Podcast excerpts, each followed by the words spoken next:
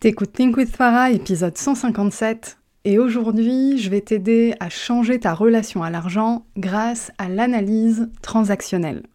Si tu sais pas ce que c'est, t'en fais pas, je t'explique tout au début de l'épisode. Bonne écoute T'es entrepreneur, t'as de l'ambition, mais t'as du mal à dépasser tes peurs et tes croyances limitantes, t'es au bon endroit.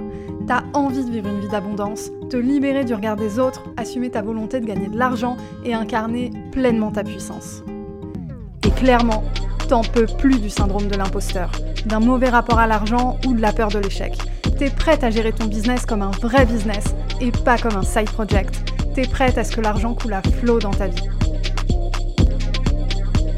Moi, c'est Farah de Think with Farah, mentor, formatrice business et coach holistique. Chaque lundi, j'anime le podcast Think with Farah, notre rendez-vous pour que je t'aide à révéler ton plein potentiel, pulvériser tes croyances limitantes et bâtir un business vraiment prospère. Ma spécificité, c'est mon approche holistique. Je crois profondément que ton business ne pourra pas se développer sans toi. Ici, je t'accorde l'importance que tu mérites. On parle stratégie business, loi de l'attraction, bien-être, santé mentale, marketing, mindset, tout ça au même endroit. Ah, et puis si t'es neuroatypique, c'est un espace inclusif pour toi. Je suis diagnostiquée TDAH, HPI et hypersensible. Neuroatypique ou pas, si t'es un être sensible et spirituel, je te comprends et je peux t'aider comme personne. Bon ok, je me suis un peu emballée en introduction en te disant que j'allais t'expliquer tout sur l'analyse transactionnelle. C'est pas ce qu'on va faire. On va pas faire un épisode théorique sur qu'est-ce que c'est, d'où ça vient, qui l'a créé, blablabla. On va aller plutôt droit au but et surtout je vais te partager mon interprétation de l'analyse transactionnelle et quel aspect de ce concept tu peux utiliser pour transformer ta relation à l'argent et tu verras bien d'autres choses encore. L'analyse transactionnelle, à la base, c'est une théorie de la personnalité et de la communication.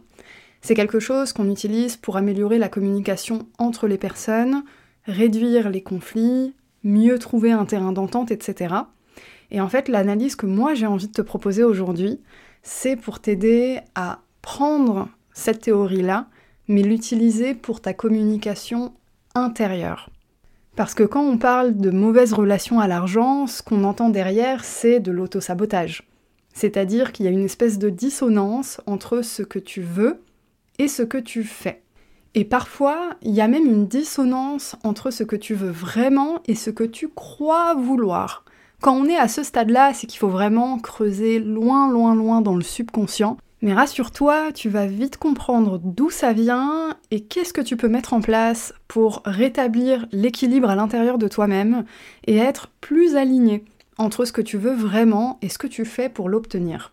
Il y a plein d'éléments très techniques dans l'analyse transactionnelle. Moi, il y en a un seul qui est très simple que je veux te présenter aujourd'hui. C'est une théorie selon laquelle on a trois états du moi.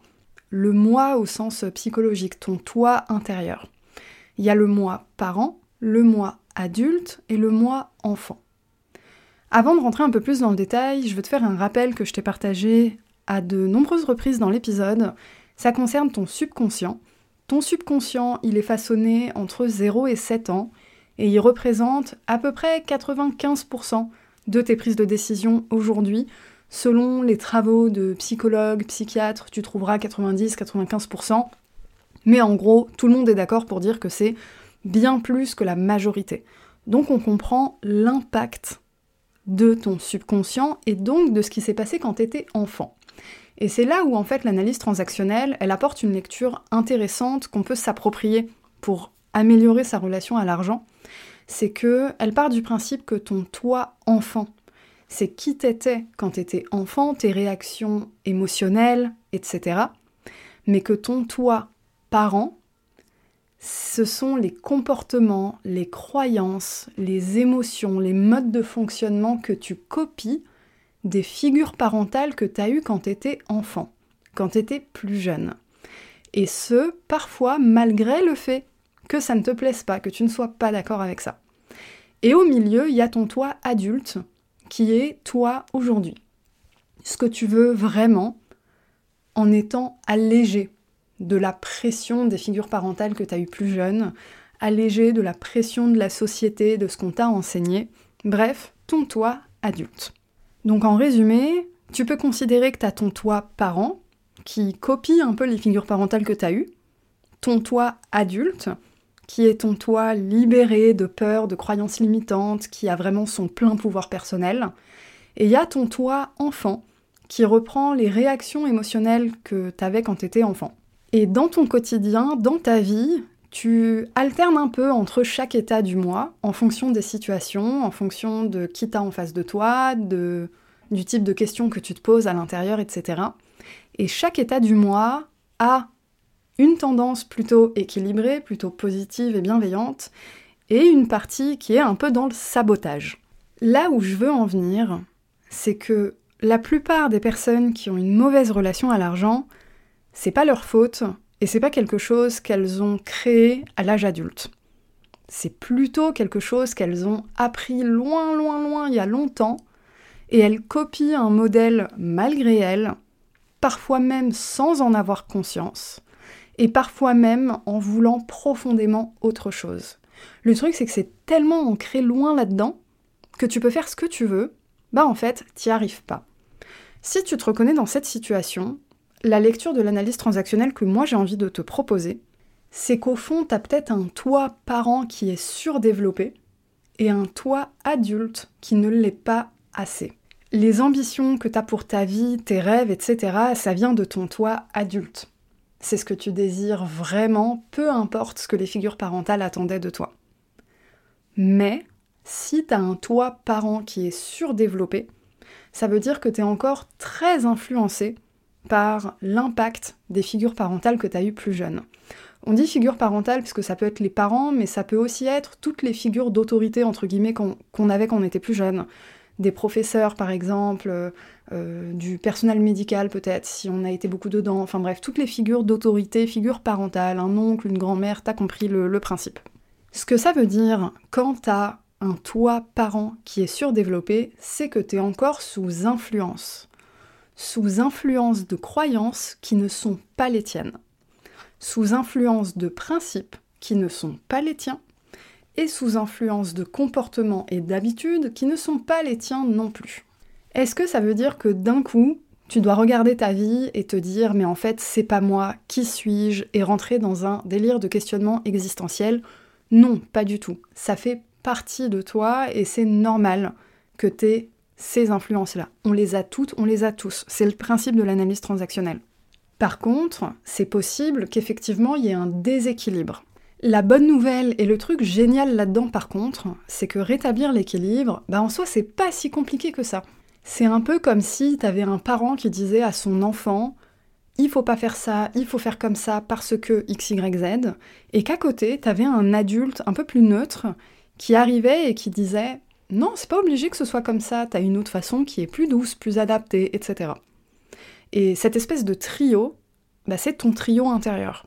Du coup, tu comprends quand t'es dans ton état parent, bah, le parent, il s'adresse à qui? Il s'adresse à l'enfant.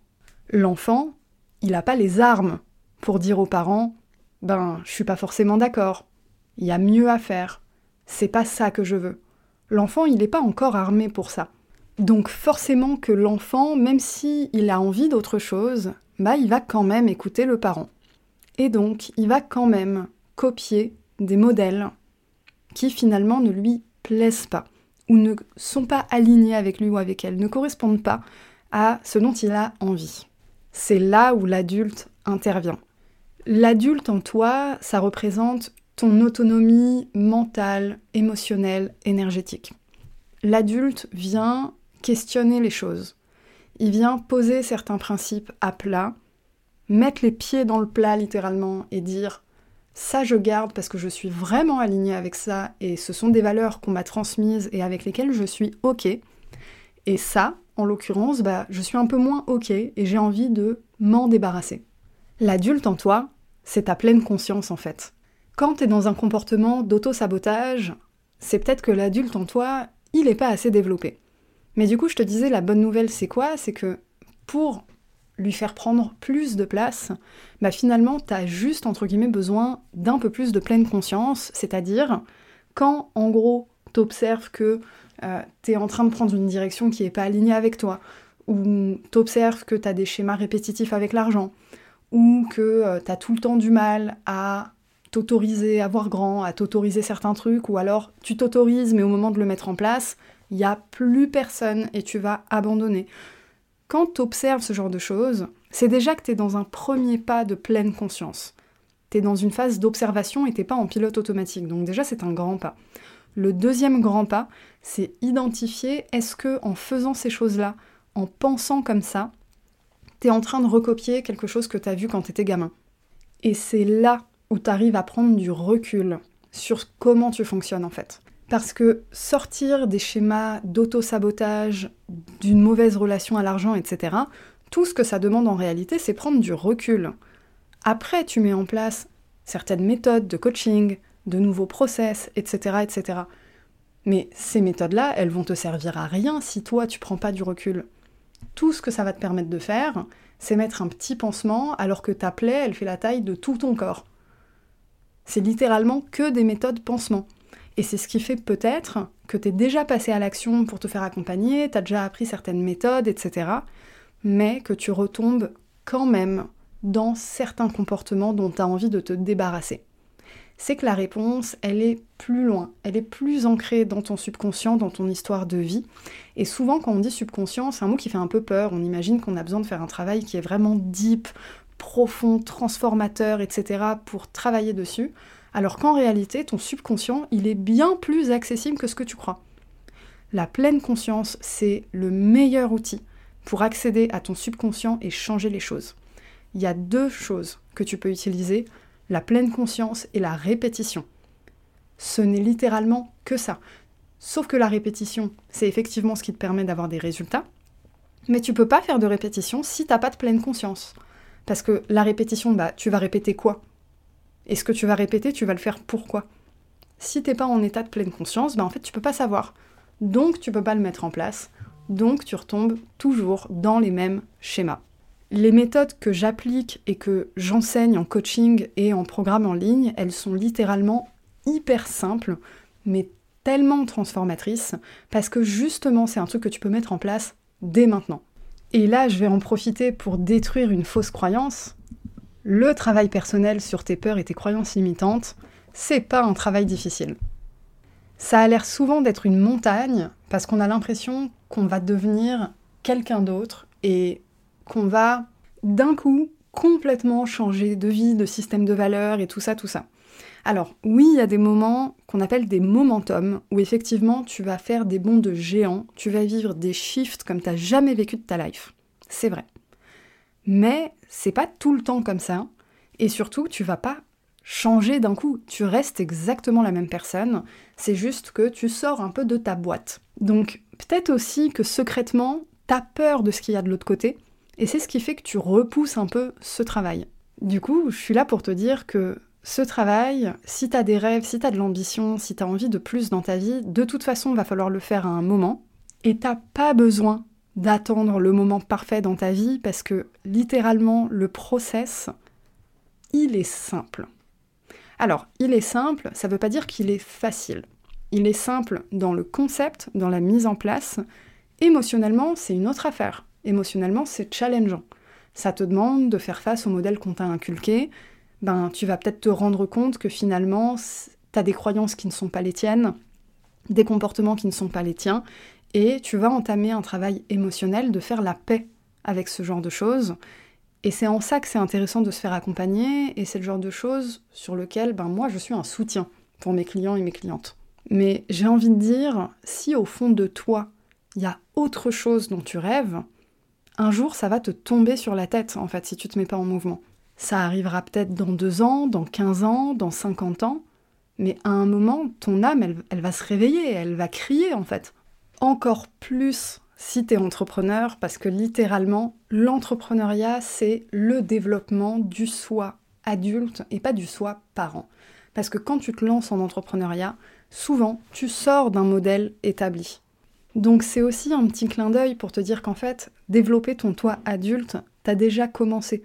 Maintenant, t'as juste à continuer avec un peu plus de pleine conscience, prendre du recul et t'autoriser critiquer, T'autoriser à avoir une critique des comportements, des pensées, des croyances que t'as qui ne viennent pas de toi.